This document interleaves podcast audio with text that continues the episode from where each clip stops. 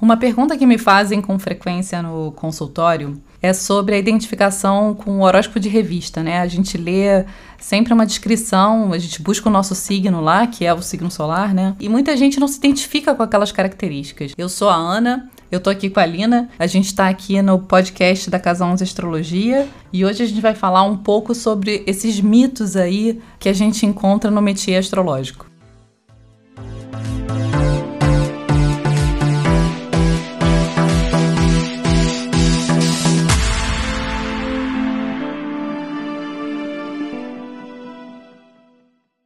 Então, Ana, é uma pergunta muito questionada. Às vezes as pessoas até duvidam da astrologia, dessa tradição, exatamente porque não acham uma semelhança muito rápida, né? Eu pessoalmente acho.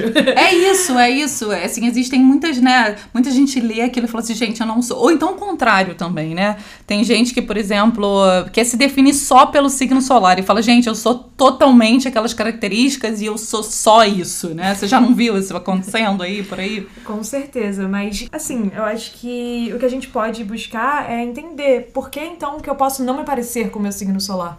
Qual que é a questão do meu mapa que esse signo pode estar um pouco mais escondido, talvez? É, não sei se essa seria a palavra, mas de fato, assim, né? Acho que para começar, a gente tem que entender o mapa como um todo. Todo mundo, né? A gente já falou isso aqui, mas não custa nada repetir. Todo mundo é os 12 signos, né? A gente é um céu inteiro. Então a gente tem um mapa onde existem relações dos 12 signos com vários pontos ali, vários corpos celestes, né? Então o Sol, a posição do Sol, ele não resume a personalidade de alguém. É, até uma coisa que eu gosto quando. Acho que a gente até já falou disso aqui também, mas é, a gente é um céu inteiro, né? E mesmo os nossos olhos aqui na Terra, a gente só consegue olhar para o céu e ver uma parte dele. A gente nunca vê o céu como um todo, como tá do outro lado do globo ou qualquer coisa. Então a gente também não vai ter um acesso tão fácil a tudo que aparece no nosso céu astrológico a gente não tem um acesso tão fácil, mas ao mesmo tempo não é por isso que a gente vai se resumir àquela única parcela, entende? Claro, claro. E é o que a gente tenta, na realidade, né? tipo assim, principalmente se associando a determinadas parcelas que a nossa consciência entendem como boas. É, ah, eu gosto de ser assim, né? Eu sou divertido, então, tipo assim, aquilo, né, me resume, assim. É, é, eu acho também que tem essa atenção para esses horóscopos de internet fácil, de revista, de jornal, que são sempre coisas divertidas ou coisas completamente absurdas. Tipo, você vai passar por uma grande mudança na sua vida. Ou então... estereotipados, né?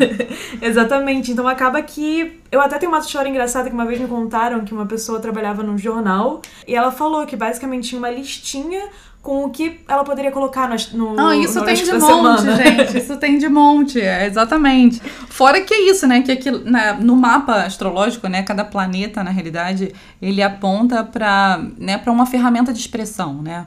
O Sol, como símbolo de, de luz, né, de iluminação, né, é, é, de consciência mesmo, da nossa capacidade de ser consciente de si mesmo, né, ele representa aquilo que precisa se tornar cl claro, precisa se tornar nítido para a gente mesmo. Então, por exemplo, muitas vezes é, a, a, as características daquele signo onde o Sol está são situações que precisam ser trabalhadas no indivíduo.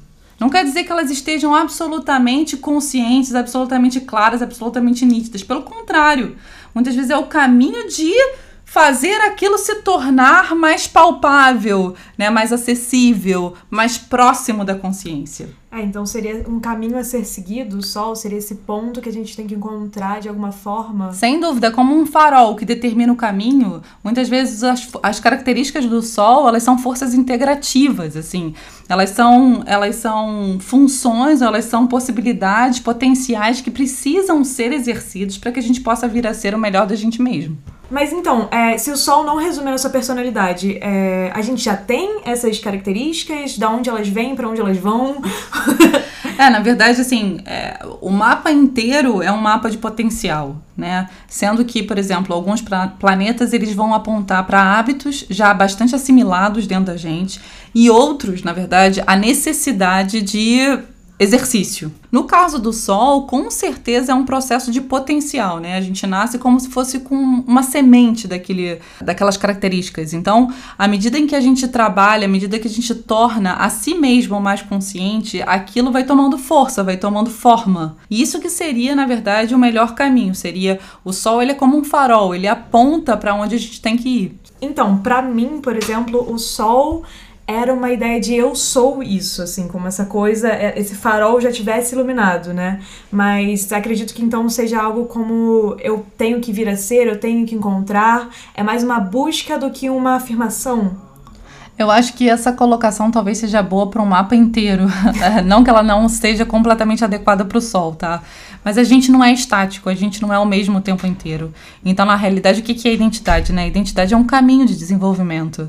Então, com certeza, assim, principalmente se tratando do Sol, a gente está sempre buscando uhum. um, um, núcleo, né? A gente está sempre se tornando algo. E com certeza as características do Sol elas funcionam como uma bússola para onde seria, digamos assim, o mais adequado, né? O que, que seria mais adequado para a gente desenvolver nessa experiência. Mandem a impressão de vocês, gente. Vocês se identificam com o sol de vocês? Existe essa busca? Vocês já toparam, né, com algum horóscopo de revista, por exemplo, que dá uma descrição completamente divergente daquilo que vocês pensam sobre vocês mesmos? Pensem sobre isso, manda pra gente, manda sua opinião no Telegram. A gente tem é, tanto o endereço do Telegram quanto do Instagram, arroba casa 11 astrologia, 11 numeral. E a gente espera aqui o feedback para continuar as nossas séries sobre os mitos astrológicos. Tchau, tchau, pessoal. Beijão!